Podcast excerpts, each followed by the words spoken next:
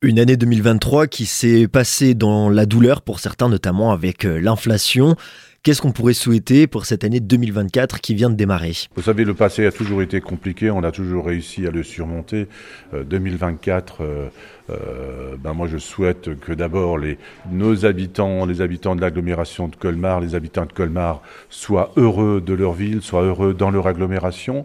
On va leur apporter toujours plus de solutions en termes de déplacement, mais plus généralement, on se souhaite la poursuite de notre prospérité économique.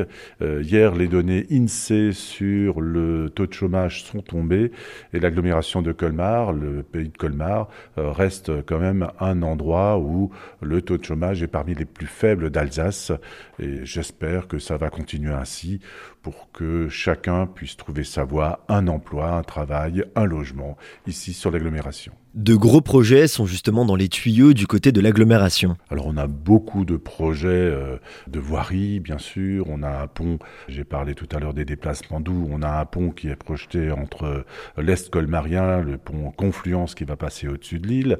Euh, nous avons également à l'intérieur de la ville un grand projet qui va démarrer, c'est celui de la rénovation de la cathédrale, de la restauration en de la façade extérieure de la cathédrale.